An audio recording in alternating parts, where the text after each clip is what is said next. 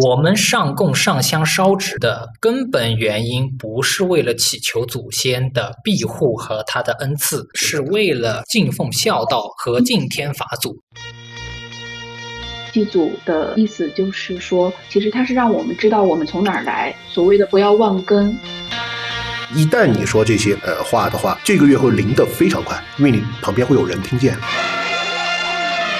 这香上了，你不是给他做交易，神不缺这三炷清香。折回去，把你们感兴趣那个问题讲完，怎么看飘？怎么看飘？你还真要七月半教他们？算了，不教了，不教了，我们找时间来这个，不要学了，不要学了。五行铺子卖的是玄学魅力，这是一档玄学科普的播客节目。五金和喵喵道人在节目里和大家一起用易学的眼光品味民俗生活。我们就开始这一期的节目录制，非常感谢和欢迎大家对我们五行铺子的支持，也欢迎大家来加入到我们的一个线上在线呃节目录制和闲聊的活动当中。那在呃节目开始之前呢，我们做一个互相的自我介绍。大家好，我是武金。大家好。我是喵喵道人，大家好，我是我是郭小杰，我刚刚抓猫回来。大家好啊，我叫。呃，倩倩，我是第一次来参加这个录制节目，我先跟主持人打个招呼。一会儿如果你听到了狗叫声，我先向你说声抱歉。没事没事，很正常。我尽量控制。不怕不怕不怕，有狗叫也增加了我们的整个氛围。谢谢谢谢。大家好，我是林赛，我现在在吃饭，不太方便说话。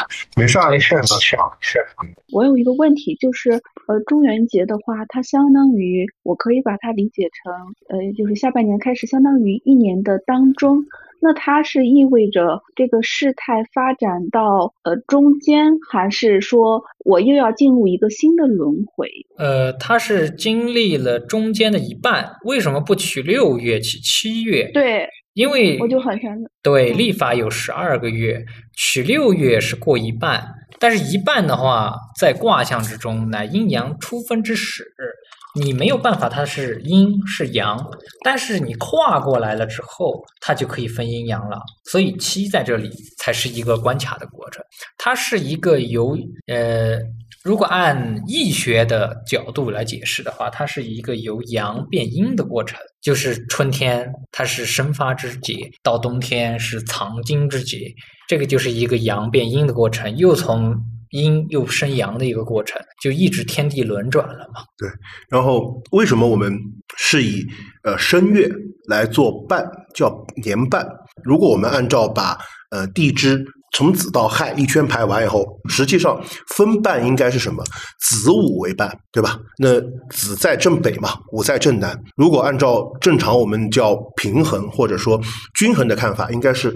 真正的切一刀，子午为半吧。对。但为什么我们是呃申和亥呃申和寅申寅为半？就是到了寅以后，寅月就进入第二年，申月进入当年的下半年。原因是什么？我们呃首先要看，先不讲土，因为土它本身是四方土，我们先不讲。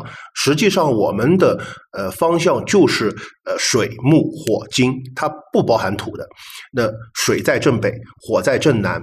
木在正东，金在正西，然后水是什么？水是老阴，火是老阳，木是少阳，金是少阴。然后我们也知道，一旦到老阳就变少阴，对吧？到了老阴就变少阳，它刚好是个阴阳交界的。那么夏天四五位三月是老阳月，那老阳就会变少阴，那就是阴阳相变、阴阳相交的日子。所以这个是过了半年。那是不是可以理解成，就是咱们古代人的智慧，就是我们不推崇，就是极致，就是不推崇绝对的分割，而是我们一直试图用一个就是叫渐变色，呃，或者是缓慢过渡，你中有我，我中有你的一个呃东西。就比如说用银身来分割。老祖宗不是说不做，而是认为不可做，所有的事情不可以绝对的去分置于阴。阴是阳，因为如果仿这样分，那阴阳就不相存，这个事就会产生一个反作用。那可以你举个例子，什么事儿没有绝对的对，也没有绝对的错，那阴阳也是一样的。你如何去判定天时是绝对的阳和绝对的阴呢？如果夏天它常年下雨，一个太阳都不出的话，那你怎么去判定它还是那个羊呢？嗯然后再讲一个，就是呃，我们老古人他不讲绝对划分，我们不讲静止，因为绝对划分它有一个前提是一定是静止的东西，我们才能绝对划分。在运动当中的东西，它无法绝对划分。古人的文化讲的是运动状态。我们所有东西都是处于运动状态，所以才有呃少阴少阳、老阴老阳的变化，所以才有阴阳子午鱼的变化。呃，刚刚我们讲的是以半年为分，对吧？呃，申为下半年，寅为上半年，然后是阴阳交汇，刚好到了少阴为下半年，到了少阳为呃上半年。然后还有一个就是我们时间阴阳的变化。那正常来说也是一样，如果我们静止的看，它子午为半，我们正切一道，这边为阳，这边为阴，本来是对的。但是实际上我们在气息流转和在整个时间划分上，我们是这样：四十才是至阳，到了五十，其实阳气已经渐弱了。你不能阳衰对，已经到了阳衰的地步。子时是一阳长了，它不是至阴之时，所以至阴之时是亥时。它也是一个邪的，而且这个里边你们会发现，我们用呃就是至阳和至阴的两个时间，巳和亥，你把它用线连起来，为什么巳亥冲嘛？你把线连起来，它的倾斜角度和地球的倾斜角度是一样的。原来这么来的，就是和呃天体之间的运动也是有关系。对，就是我们准备开一期专门讲，呃呃九子离火运，呃为什么我们古人排那个二十年小运，三个小运为一个大运，分成三个大运。首先一个问题，呃、为什么是二十年？因为呃金星呃，地球绕哦对，地球绕金星一圈是二十年，地球绕土星一圈一圈是三十年，然后金星土星是二十年一个交汇，所以二十年一次换天地小运。古人一直在观测天学，就像这个荧惑、荧惑星、火星、太白星、金星，然后这些古人都在观测天学。其实，古人观测星象来确定这个，是因为星象的天体对地上的一些物体都会有进行影响。而且中国对于天文的观测能力，中国古代是很多人都觉得，呃，我们是一八几几年才发现的，哦，一九六几年才发现的冥王星，对吧？还是一九五几年，西方发现了有冥王星就这么一颗星，所以才有太阳系九大行星的说法。那以前都是太阳系八大行星，实际上我们的古人。在很早以前做星体的时候，就已经是九星体系了，从来没有七星。就是我们虽然讲的是北斗七星，但实际上北斗七星的勺柄那个地方，就紫微星旁边还有个左辅右弼星。对，左所以北斗不叫七星，北斗九星。我们北斗九会嘛，对我们古人一直说的是九星体系，就包括我们的奇门盘，包括我们的风水的八宅也好，还是我们的悬空盘，都是九星，包括洛书，洛书也是九星洛书。嗯，因为九已经是级数了，从古奉行到乃至于清朝的话，是不奉行十的，因为十是个关卡，是个禁制，所以古人觉得一到九才是数字，十只是个关卡，所以古人没有说用十来取数的，刚好也是对应天学，天学天体只有九个，没有十个天体，所以的话十它只是一个静止的关卡。就是呃，我这边还有一个问题，就是刚刚提到的地支，然后我就想到了，呃，自己知道的几个卦象，就是很不不是特别理解，比如说呃否极泰来，然后还有那个什么叫水火极吉卦、水火未吉卦，就给我感觉就是说，嗯，好了之坏了之后，马上就会就是有好事要发生，就是可以解释解释这几个很有哲理的词嘛，然后还经常被用于成语，好像。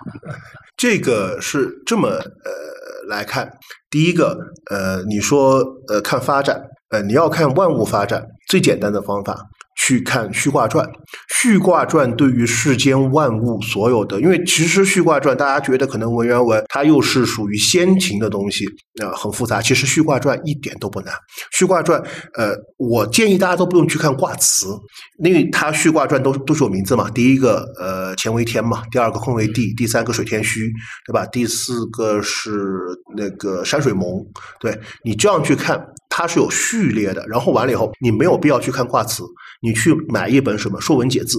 《说文解字》或者《康熙字典》也行，不要拿现代的新华字典或者现代汉语词典，就拿《说文解字》其实最好的。你拿《说文解字》上的解释去看《序卦传》上的这个卦名，然后你就会解读到整个卦的发展顺序。包括你看，呃，你说，呃，是水火既济，对吧？水火既济的前一卦是水火未济嘛？对后一卦哦，后一卦水火未济十四卦是它讲的就是为什么我们的乾为天是到了九五是飞龙在天，到了六九就是亢龙有悔，其实也是一样的。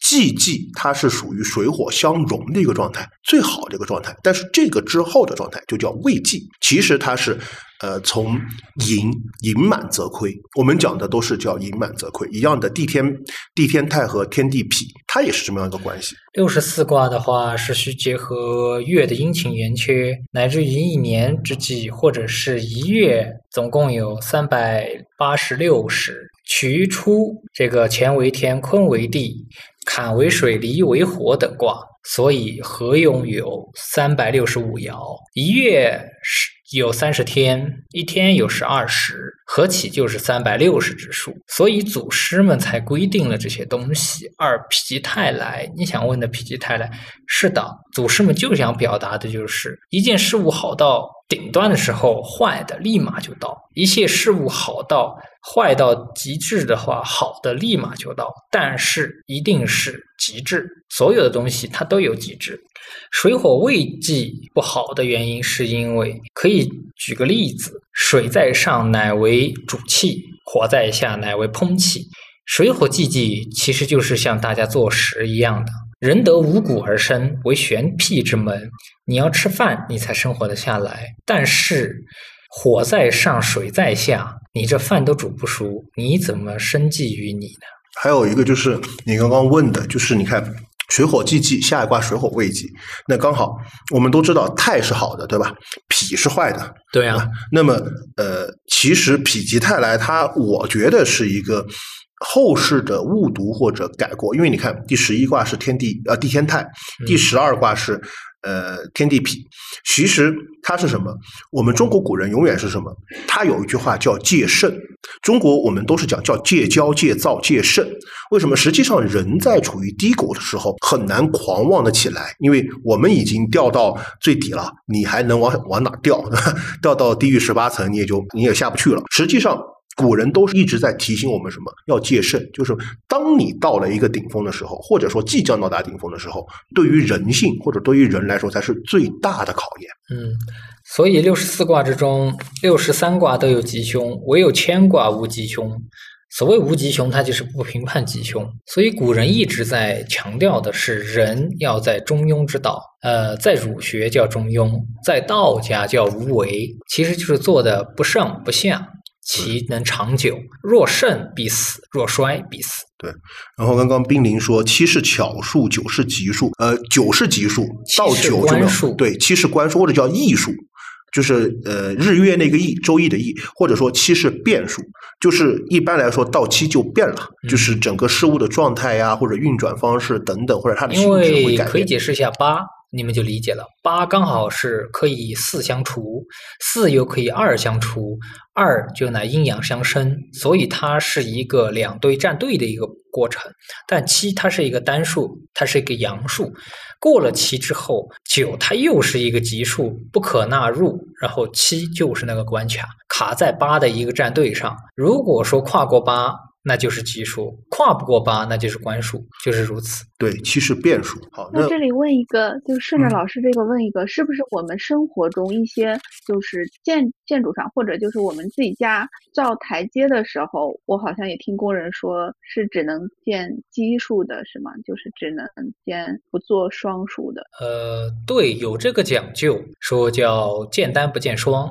因为第一，人的一个上楼梯的习惯，双数的楼梯很容易绊脚，因为人有一个习惯，走到双数那一下，他会忘记抬，就很容易绊脚。第二，这个奇数它是一个阳数，我们是阳人啊，对他走的就是阳的路子，所以的话，你不能用偶数的楼梯，就是这个原因。然后还有一个就是我们古人讲阳为静，阴为动。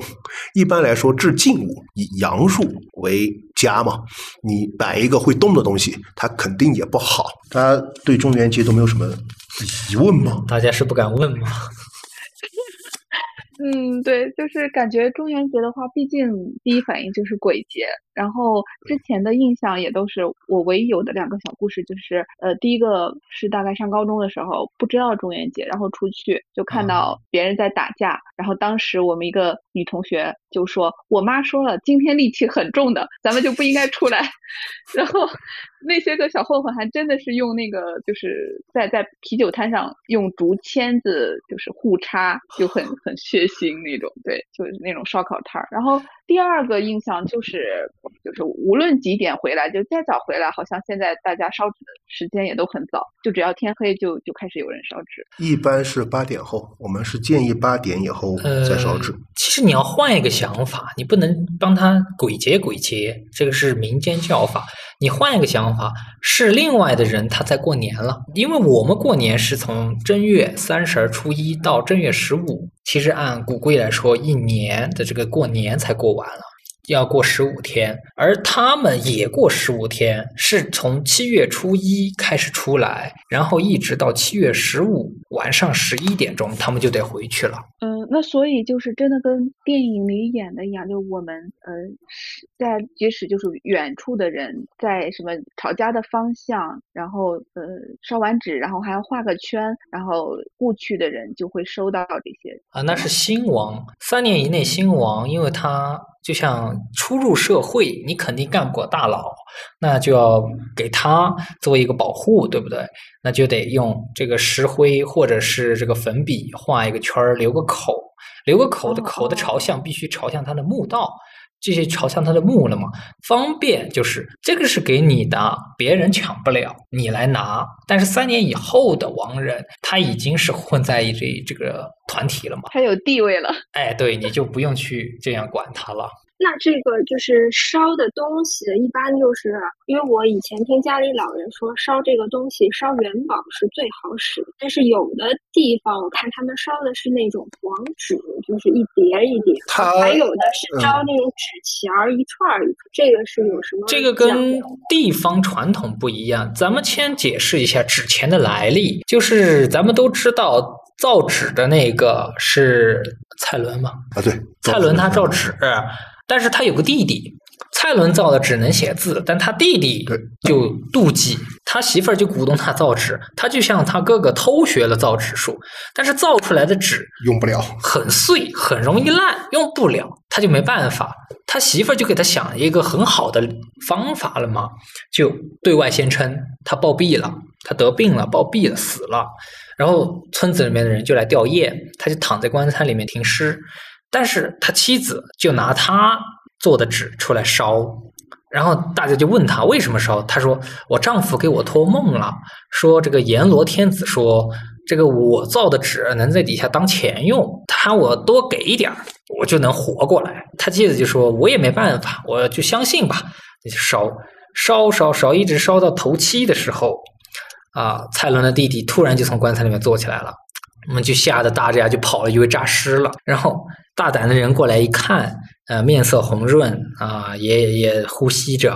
大家就问他，他就又复述了一遍。他说：“哎，我下到地府，然后突然就收到了一笔钱，这个我知道是我媳妇儿她烧给我的钱。然后呢，我就拿它了，给了这个阎罗天子，阎罗天子就放我回来了。”所以才有了这个烧纸钱的一个习惯，其实也是对过去的世人想给他过一个很好生活的一个这种寄托了嘛。但是纸钱呢，就像您说的，有元宝啊，有这个黄纸钱，有这种洞洞钱，各地地方的习俗不一样，这个转换率也不一样。如果说你给它折起来啊，他们亡人只能用这种牛角元宝，那你给它折起来，那它是可以很值钱的，在底下是当银子用的。如果你只是烧那种打洞了像铜钱一样的钱，那种一张一张的，你他们也是当铜钱用的。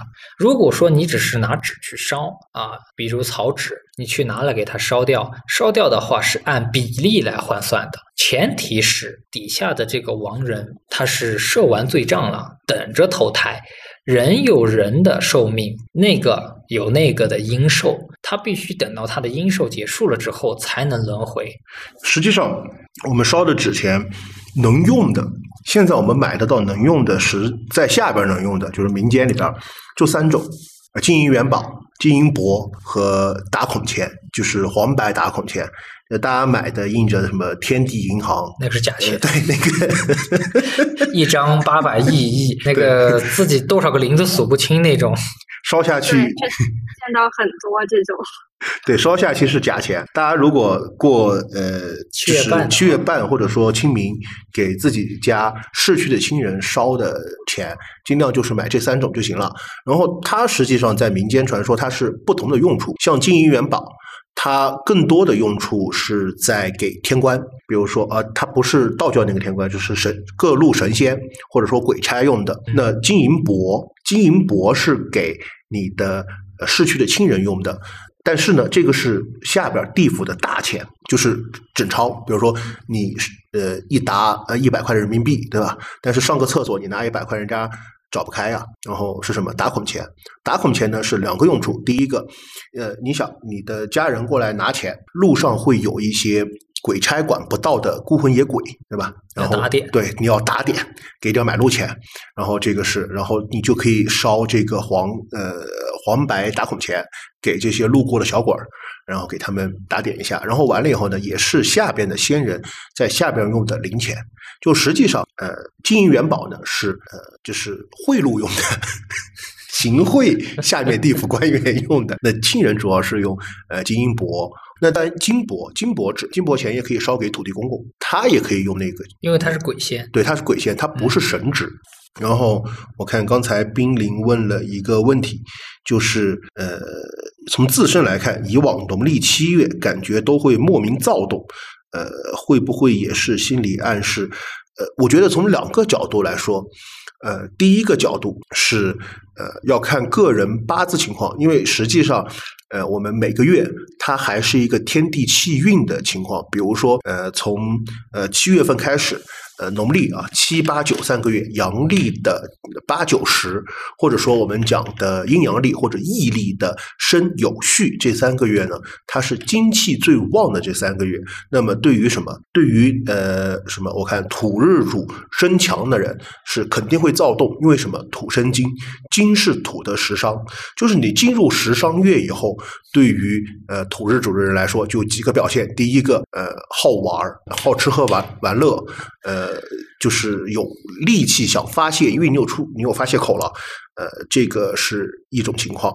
其实它并不单是呃某个月大家会躁动，就是大家因为那个呃呃八字里边的五行的强弱不同，它一定会到了某个月，它会体现出那个月比较。呃，明显的一个食神特征，呃，这个是一个。其他人这个五金说的对，但冰凌，我已经很长时间都给你解释了这个问题，你自己不知道你自己什么问题吗？啊，你这个怕不是八字问题吧？呃，还有一个情况就是什么，跟身身体，就中医有关的了。嗯，对然后因为呃什么金呢，呃主肺啊，对对，人的魂魄是住在两处的，肺和肝，这是两处的居住府居住府。呃，古人认为晚上居肝，白天居肺。肺为什么？白天它在运动，所以你的思绪在活蓄。晚上的话，为什么说子时金胆经啊、要休息了？就是因为你的魂魄已经回到肝上，它要那是它的卧房，它要开始睡觉了，呃，所以人们休眠了。这个就是一个气道的运转的问题，就像抖音上提出来的啊，你什么时刻醒，然后去对应这个子午流注，其实你就是什么脏腑不好是对的。对对，这个。有些人他就是呃，一般是三点钟、四点钟醒，三点钟、四点钟醒就要考虑你的，我看银是大大肠对你考虑你的啊大肠，对啊，然后有的是卯时，卯时去小肠，对，你就要考虑你小肠。有些人爱吃宵夜，宵夜是个很不好的习惯。那吃了宵夜要四到六个小时消化，你看，你哪怕十二点吃，你到这个刚好大肠到大肠大小肠大小肠的时候，如果小肠不好的话，你两两点多你就爬起来就不舒服。其实它就是到了小肠，它没办法运作了嘛，它就让你醒来。醒来之后，人的气就开始运动，就比睡眠的时候休养的气要更运动的快。但这个只限于阳气的运动，阴气又生长了又藏回去了。晚上其实睡觉是因为阴生而阳藏，而不是让我们去发阳的。所以为什么要提倡盖被子？不是怕冷，是因为那个时候你没有阳气了。为什么白天就穿的衣服你都不会怕冷？是因为白天你有阳气。对，然后还有一个就是金主大肠，就金旺的时候，这两天可能很多人都会有一个感觉，就是腹泻。有的人对会容易出现腹泻，为什么？金旺，你大肠的蠕动就会更强，嗯，对你的消化能力会很好。那呃，腹泻的人一般也容易骚动，心情会比较烦躁。对，还有一个就是我们中医讲的肺主气嘛，肺主气对，你精气旺的时候，实际上你自身个人的气就会很足。然后比如什么，呃，到了秋天长痘，嗯长痘呀，皮肤油，前胸后对后背长痘，对这个问题也是就是你自己身体的一个原因，然后会导致呃因为不舒服嘛，人就会烦躁。然后还有一个就是刚好就借这个话题跟大家也去呃说一个小技巧，判断自己身体好坏。因为其实刚刚小道其实已经开了个头，嗯就是我们可以去网上，因为我背不住，但是小道肯定背得住，叫子午流注。流是流水那个流，注是注水那个三点水，主人那个叫子午流注。呃，是呃寅长卯。子时居胆，丑时居肝，对卯时居大大家肠。去对大家去网上去查这个子午流注的口诀有什么用？就是呃，大家可以直接用这个子午流注的用处，不是让你看病，可以判断自己的身体健康不好对不哪个脏腑不好，身体健康与否。呃，假设我们每天睡十点钟睡睡觉，当然我估计这个里边的也没有哪个十点睡啊，我们每天十点睡觉，但是睡到一点钟会醒。这个时候你一定要去体检，看一看你的肝是不是出了问题。然后，如果大家睡觉三点到五点这个阶段容易醒，那你要考虑你的胆是不是出了问题。一样的往下推嘛，就是五点到七点。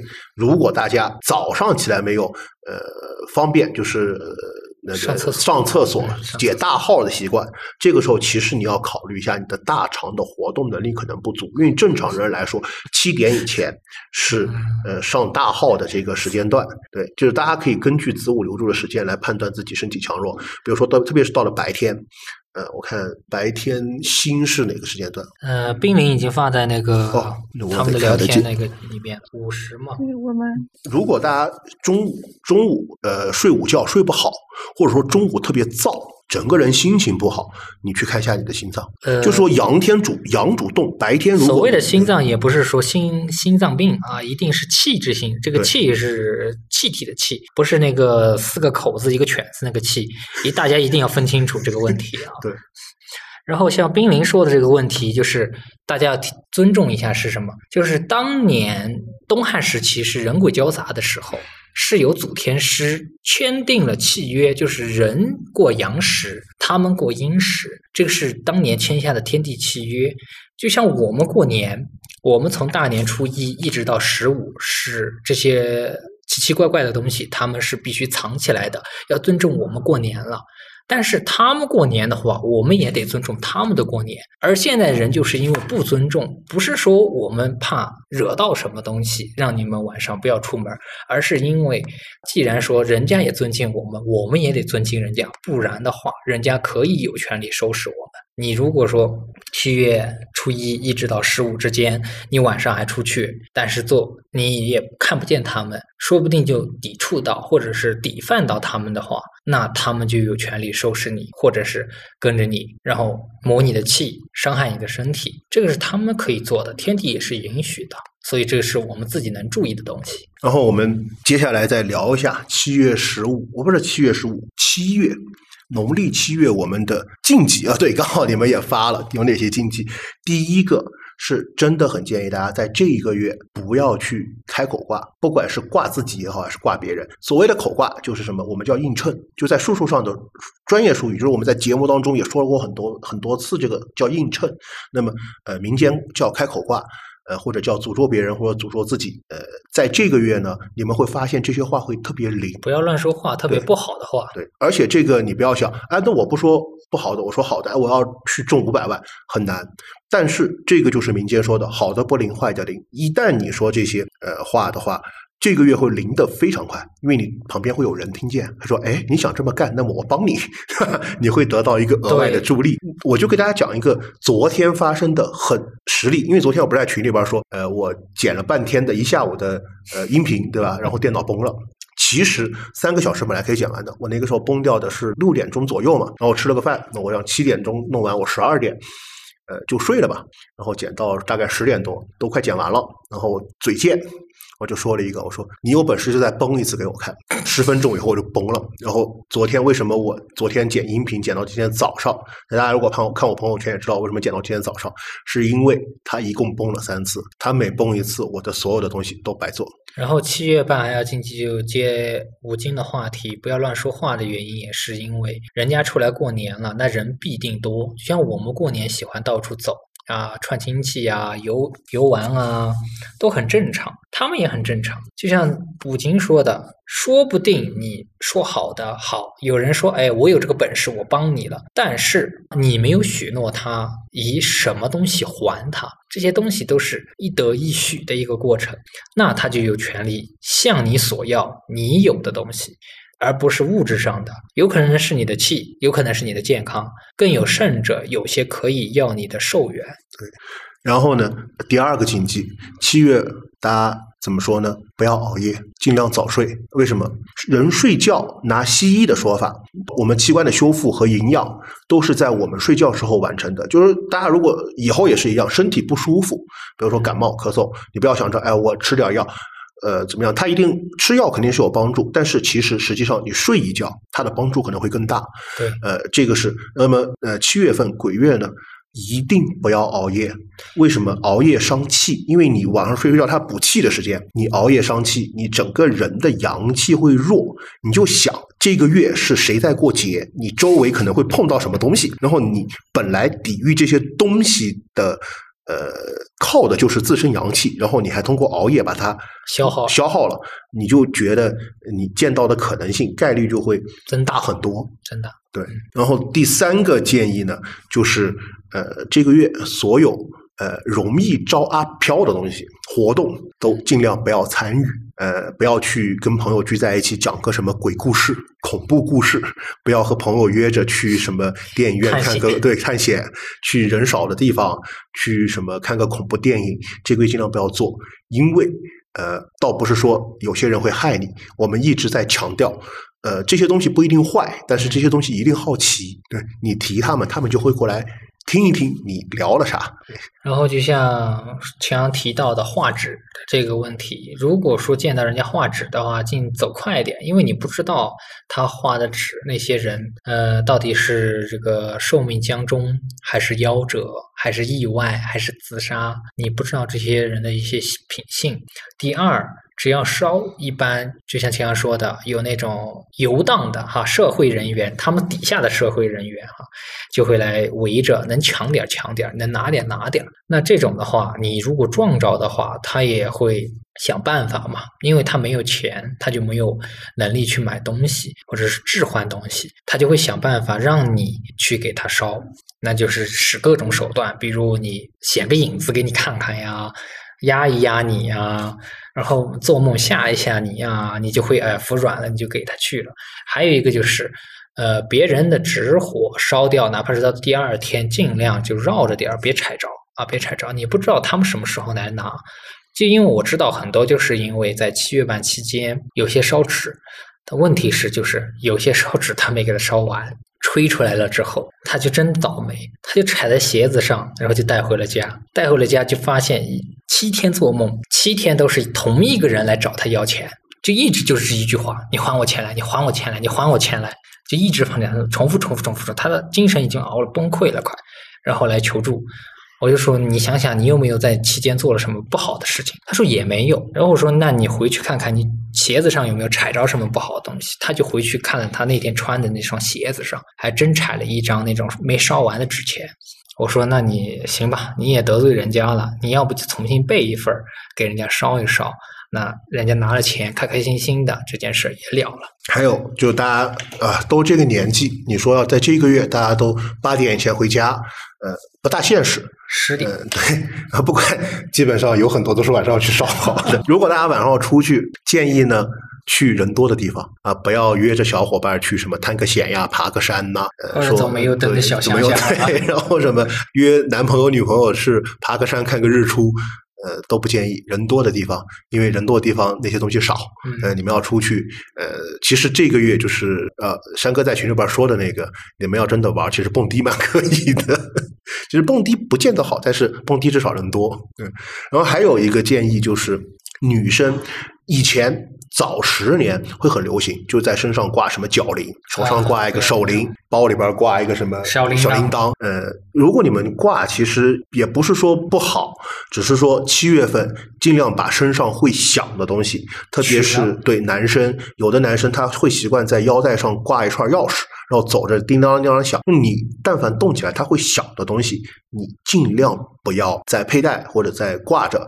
家里边如果有挂风铃的呢，其实我们本来在风水上也不建议大家家里边挂风铃风铃。呃，如果你们家挂的话，呃，至少七月份啊，对，呃，农历七月至少呃把风铃拿掉，因为真的七月份特别招，这个嗯不是吓你们，这个是真的。因为我们在做东西的时候，铜铃，那我可以告诉你，我刚刚想说的就是，因为我们在做这种特别事情的时候，我们用的铃铛就是铜的，那个就有别称叫招魂铃，因为这个铃声能破出幽灵，能使我们要叫的东西能到到我们面前。所以我们用铃来照射，这个已经成为一个俗约的一个规定。所以你们整出响动来，他们也觉得就是一个铃铛。我们开玩笑的是，一个女生脚上挂一串那种小铃铛，就是那种小小的，里面有个小铁球那种叮叮当当的一串，她觉得哎挺好看的。然后没到七月半的时候，我提醒她，你说拿就算了，别后面跟一堆。她不信，好，她就带着走，特别还走小黑巷子，然后她就走了走，越走越毛，越走越毛，越走越毛。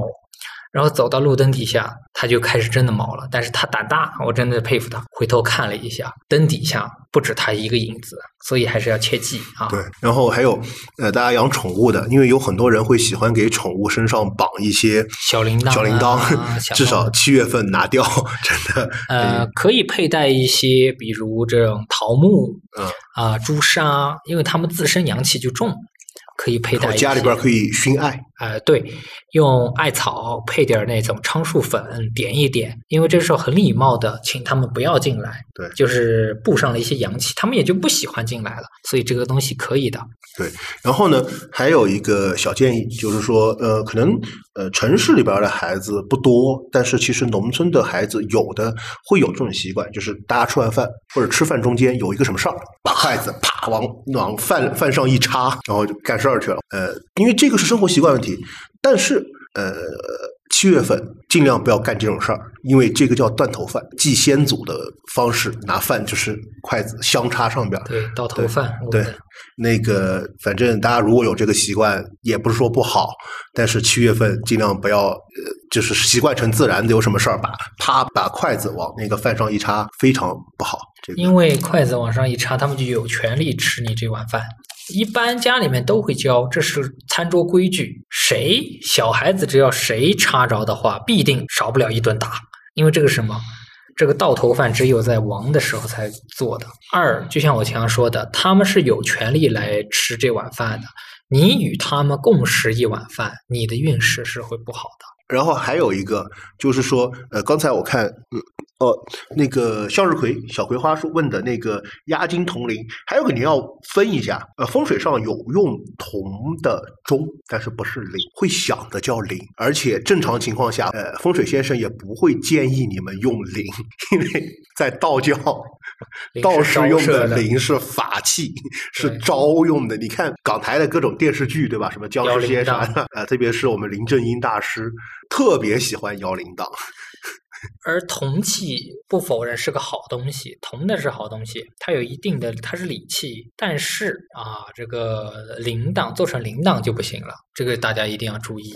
敲碗倒是没有什么玄学上的说法，只是说中国民间传说是呃吃饭敲碗骂厨子。啊，没有没有，俗是说，因为乞丐会敲碗，啊，对，乞丐敲碗，对，乞丐敲碗，所以长辈怕什么？怕你以后没食路。对，因为你已经做了乞丐做的事情，那你也以后怎么会有食路呢？那就是那就教训了嘛。但是就像大家可能看过一部电影哈，叫《见鬼使法》，就不要作死啊！这个七月半还去玩就行了啊！谢谢。就是平时人家说，哎，不，平时不一定见。对，那个时候肯定大概率会见到。对，呃，老师就是在最后还想问一个问题，就是替我那些个在海外留学或者是嗯年龄比较小的，呃，我就是不太懂呃中国传统祭祭祀，就是祭奠祖先，比如说在外面上学或者上班，呃，有哪些时间是比如说全国通用版，呃，对，就是我们可以去祭奠，或者是呃如果错过了之类的，呃，错过了怎么办按道教传统，按传统规矩是有一段时间来祭祀的。第一，清明节，清明节是要上坟祭奠的，然后再过就是七月十五啊，然后十四就要祭奠它，因为那最后一天了嘛，要祭奠。然后就是这个寒食节寒啊，不是寒衣节，寒衣节，寒衣节十月初一寒衣节，因为古人认为我们烧去的纸衣裳，他们只能冲抵一年，寒衣又刚好又是要冬天开始了。我们也添衣服了，也要给这种先人添点衣服。现在是很不流行烧这种以前以前做布做的衣服的，有些地方还会烧。但纸衣服的话，它只管一年，所以你要重新给它置办一点衣服。有些更有心的会给它置办被子这些防寒用品了嘛。然后按云南的地方的习俗的话，还会在上一次坟是在这个冬至。有些地方上是过年，这个看地方上了嘛。因为又到一年年景，要给祖先们告知一下啊，家里面的事情，比如又添丁啦，对还是说嗯谁考上大学了，给家里边先人做个年终报告。哎，你做个年终报告，嗯，和八字有关系，这个肯定是有关系的。比如身弱，如果说八字身弱而不强旺，呃，这个又不是这种火命之人，在七月半晚上出去就特别容易啊、碰着这些奇奇怪怪的事情。因为火它本是阳旺，哪怕你身弱的话，至少说你的阳气比普通身弱的阳气要重，他们就不愿意挨你玩儿。但是其他的就不好说了，身又弱，本主又不是火，那很容易碰到他们，所以还是建议尽量是早点回家啊，因为家里面至少为什么要有家有？家就是有四方墙，造你有灶君爷，灶君爷、门神，还有地方神灵、妇幼，这是规矩的嘛。那你这个，哎，你可以晚上吃宵夜去了啊啊！谢谢，可以了，可以了啊，好事儿，好事儿，晚上又可以吃半个月宵夜对，身弱不失火，啊！我那个朋友，对，你你们就别作了，你能你不帮那个老大哥呢给弄醒就算不错了，真是的。我突然懂了，这个也是丁火，可以的，可可以的，以的，对嗯，对。那个小道讲了老大哥以后，我就突然懂是什么了。他没听过你的故事，但是他能揣测到，肯定就不是一个人了嘛。对，就不是什么很正常的。其实你要想，在我们呃这个行当里边，一说到大哥，大家就相视一笑，呃懂的都懂那个。对，七月半你可以带上朱砂。如果说朱砂不好找的，可以请家中长辈，比如啊、父母啊、爷爷奶奶、外公外婆，越长的越好。只要是，但是要你直系亲属啊，呃，哪怕你结了婚啊，夫家那边的直系亲属也可以啊。然后你买一条红线红绳，好看点的红手绳，啊，请他们为你佩戴，这个是有一定的祝福之意啊。因为中国是一个传统的国家，老人给的祝福也是有一定的吉的利益了嘛，这种也有一定的作用啊，对后辈的一个期望，因为老人都期望后辈们好，他在给你佩戴的时候，也会期望你说啊运势好转，或者有些更讲究的，他会佩戴的时候说那个身体健康，会祝福你了嘛。老人，特别是八十岁以上的老人，他的这个祝福是很有用的，因为严格来说，和尚道士是不太祝福人的。为什么？我们如果给小孩子祝福的话，这句话是要拿我们的一些东西给小孩子填补的。所以这个东西是很不不会弄的，但是你的长辈肯定不会练习于这些东西，他肯定舍得，他不会说啊，我练习这些东西。冰凌说，下次可以呃单独出个呃大哥的话题，呃，拜拜，你给我滚！没 有这个就只能顶多是连线，这个节目上不了，对，肯定不过审，可以问小葵花，你要问什么可以问，可以问啊，你问就行了。都可以问。对，哎，你们确定你们想聊大哥话题？大概跟你讲一个故事。呃，如果在群里边的，老在群里边的，应该知道上两个星期山哥不是从长沙来昆明玩，对吧？来云南吧，晚上我们一起喝茶，然后小道有事儿就走了先，然后我山哥、恩老师和呃楚楚，我们四个聊天。他们好死不死非要聊鬼故事，我已经感觉到周围有东西了，我就说你们不要聊了，然后他们还要聊，我说那来我给你们看一看在哪儿，然后就啊就直接给他们看了，然后就被惊到了。你们要确定聊这个，反正我这儿有一个是可以 有这个呃上面编制的，他不怕，我本来也就不怕，所以你们聊这个的呃要考虑好。小葵花问的这个问题是可以回答的。当伴娘第一个条例就是肯定是不能有结过婚的啊，这个是民间都要求的。然后当伴娘是不过三，过三难嫁啊，这个一定你自己要记得。当伴娘一定是不过三，过三难嫁。还有一些地方上是妹妹不得当姐姐的伴娘，这个都是规矩。因为什么会影响这个伴娘的运势？此谓运势婚运啊，她的结婚啊、桃花啊这些会影响。然后借别人钱是会啊，第一你已经借别人钱了。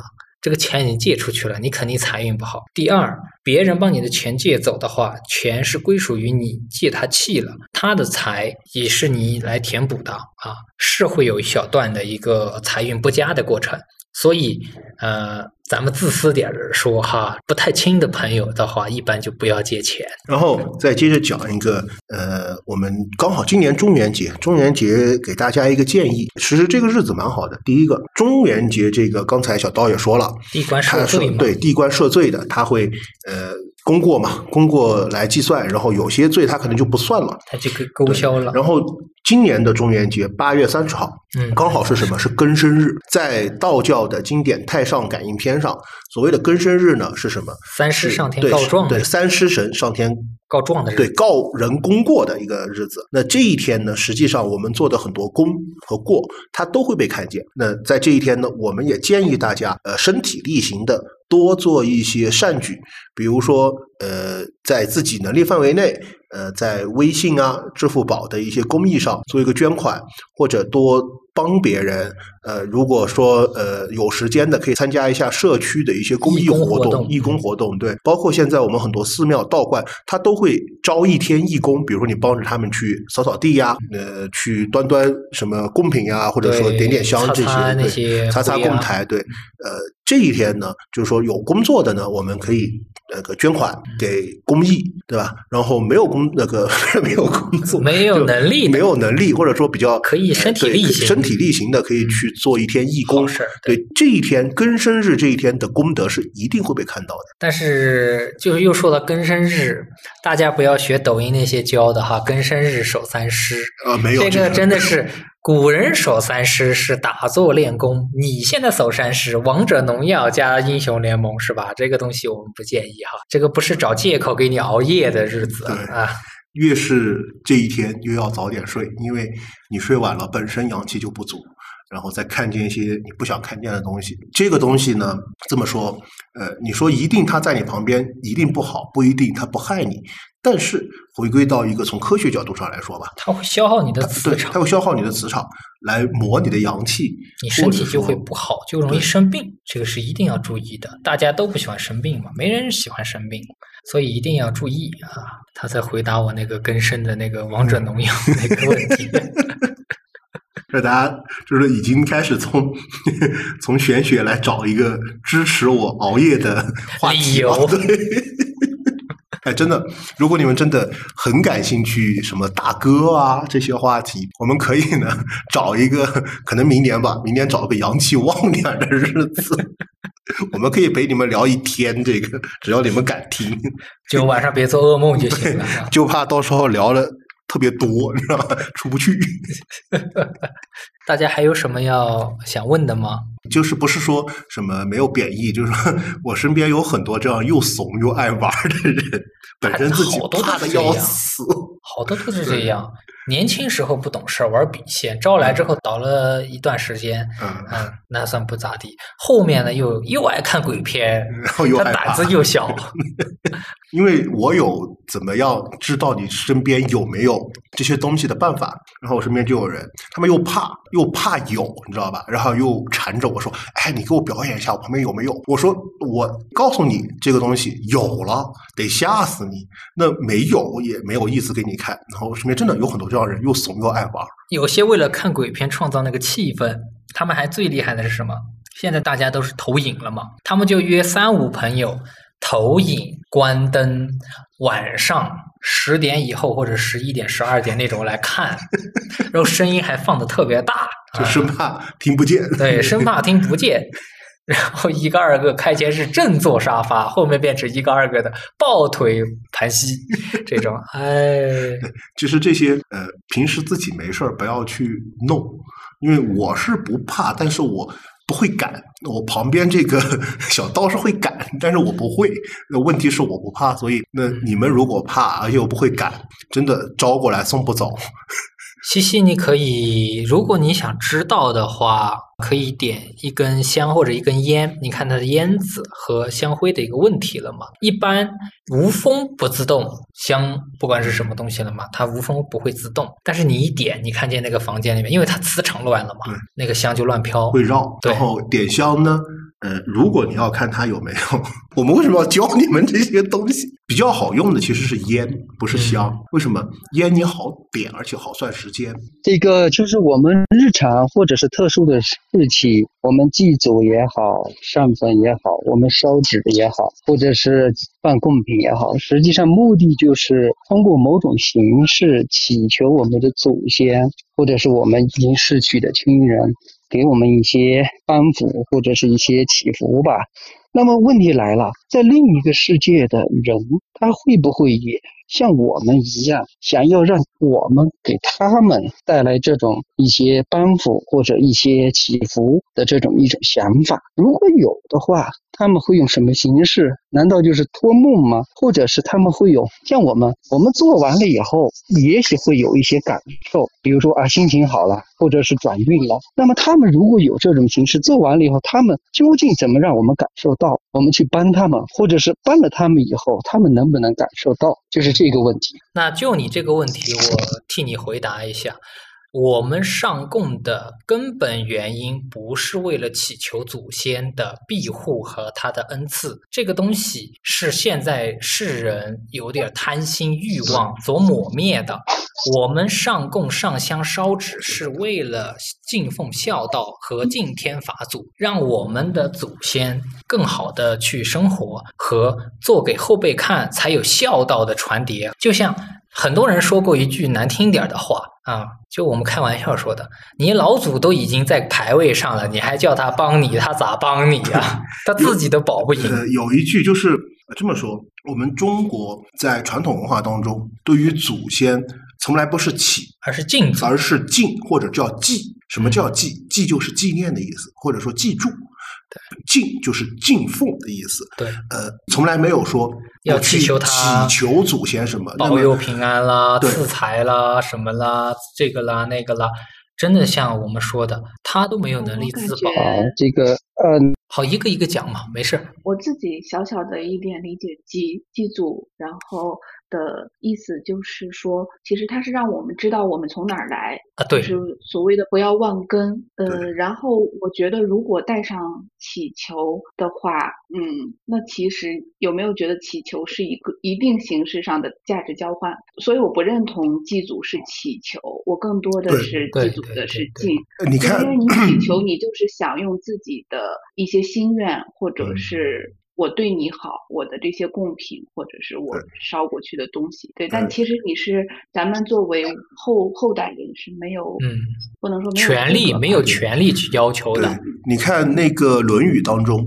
孔圣人在《论语》当中写过一句话，叫“国之大事，为祭与祀”，就是国家最大的两件事情，一个是祭，祭是什么？祭祖。祭一个是哦，祭哦祭是祭天，对天地祭天地，祀才是祭敬祖，对，对，所以这个问题你要看我们的“祀”这个字是带“礼”字的，是“礼”字旁，一礼旁，一礼旁它本来就是什么？是一个规矩，而不是说我去跟祖先要什么东西。我们中国其实，在所有的祭祀、祭天地也好，祭祖也好，所有的祭祀仪仪式当中是没有说我要去跟上天要东西的。对，对我们祭天是祈求什么叫风调雨顺，而不是什么呃发财。包括转过来，我们到了像小道有上边的编制的人，嗯他做任何法事也是有一个前提，就是说我只能帮你一传达纸表文报给上面打个报告。那至于上面报告批不批，并不是说哎我祈求了就一定有，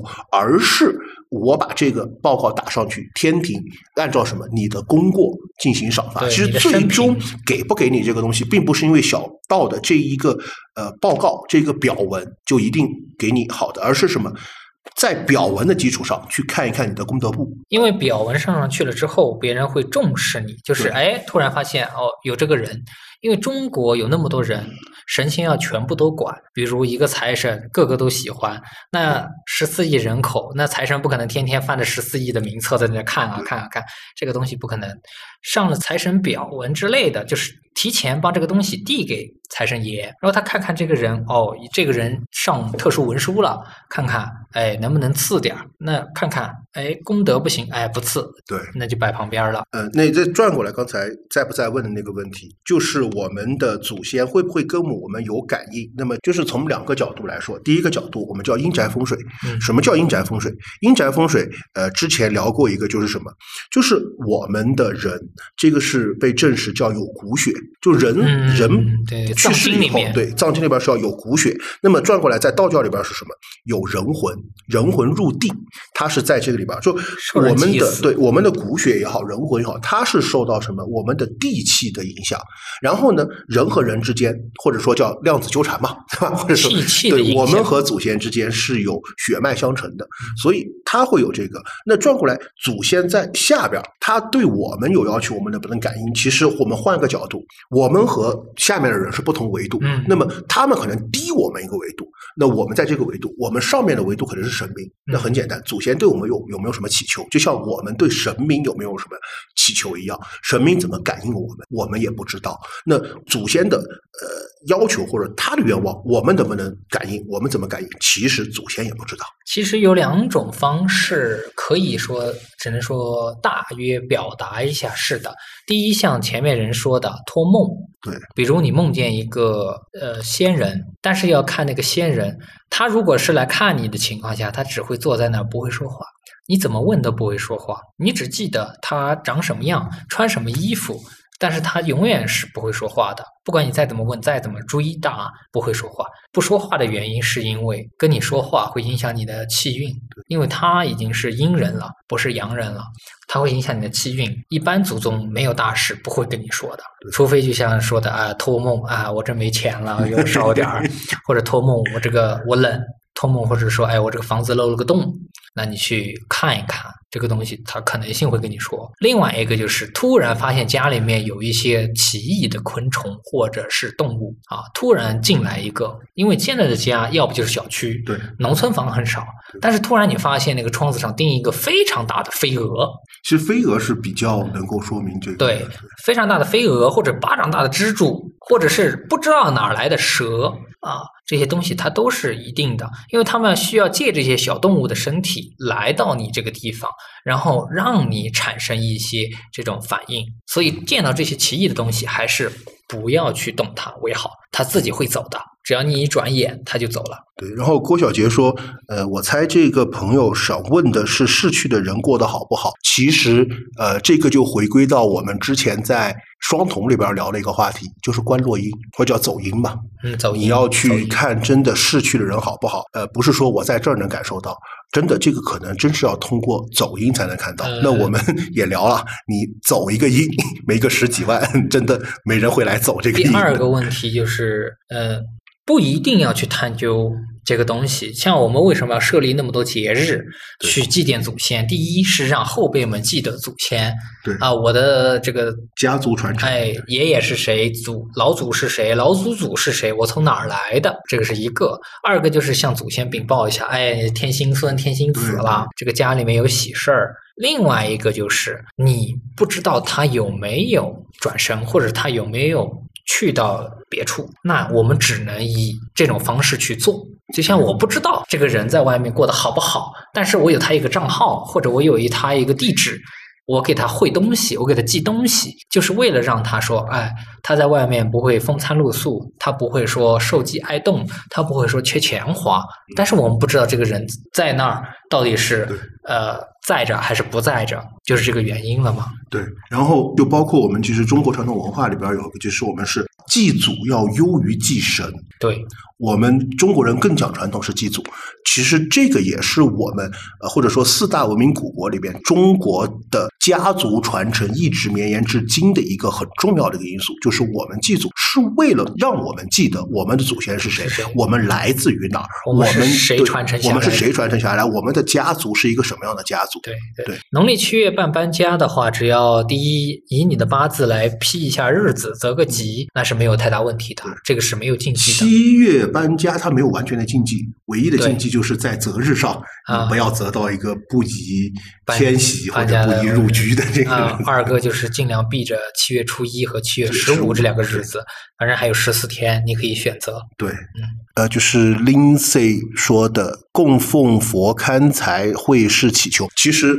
不完全，在很多在中国的宗教信仰当中，以前我也是误解，我觉得中国的信仰有一种交易的含义在里边。奉神就是对，奉神就是我跟神神求东西啊、我烧香给你，那么呃，我跟神求东西，你给我好处。其实慢慢的接触很多宗教信仰，你就会发现，我们供奉神龛，真的家里边很诚心有宗教信仰的人供奉神龛，他只是为了供奉对，只是为了供奉。他要的是那个叫嗯虔诚的表达或者虔诚的信仰，他更多的是叫侍神，就是侍奉的那个神，对，叫我侍神们。是神的臣子，在道教我们是呃称臣啊，这个还是很高的称谓了。一般我们在经文里面，我们会称一个叫谏臣或者小臣，这个东西都是因为我们是他的一个臣子，是一个上下级关系，我们只是侍奉他，能为他做到事情已经是很好的了。老爷一开心，说不定就赏点儿。对，哎，这个是这个原因，不要以自己的私人心去夺神仙富，也不要帮神仙太人性化。而你去求那些，就像我们去到一些寺庙玩儿的情况下，一把香，一个老人家能叨叨叨叨叨叨两个小时，我们都已经喝茶喝下来了，他还在叨他还在叨叨叨叨叨叨叨叨两个小时，然后就是一直就是围绕啊，你保佑我平安，四季进财，八方来人，什么什么什么什么。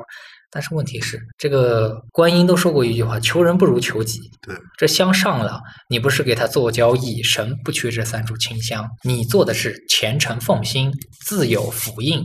其实抖音里边儿有一个人讲过一句话，我觉得对于我们拜神是有一个很好的指引作用，就是我们去拜神去求功名利禄的时候，你抬头看一看上面坐的那几位爷，有谁是在乎功名利禄的主？嗯，对，如果你说准备今天或者明天搬，还没进七月方法半呢，现在 你你看看日子，对，翻开老黄历，啊选择两个。我建议，因为呃，这个就讲到在择日上，我们择日的话，呃，如果单纯讲黄历，我们我们不讲宅主或者说呃家人的生肖呃嗯时间。深刻了我单纯讲老黄历。老黄历也好，通书也好，它有两个词，一个叫迁徙，一个叫入宅。那迁徙是什么？就是我们古代，呃，古代人搬家，他很少是我今天搬走，今天就住进去，他很多就是远距离迁徙，就是说我今天是搬出来，然后我可能要赶一个月、一个星期的马车，才到了另外一个县嗯或者另外一个府去那儿住。就古人的迁搬家都是远距离的，很少有同城搬家。那一般来说，出房的日子和入房的日子不一样。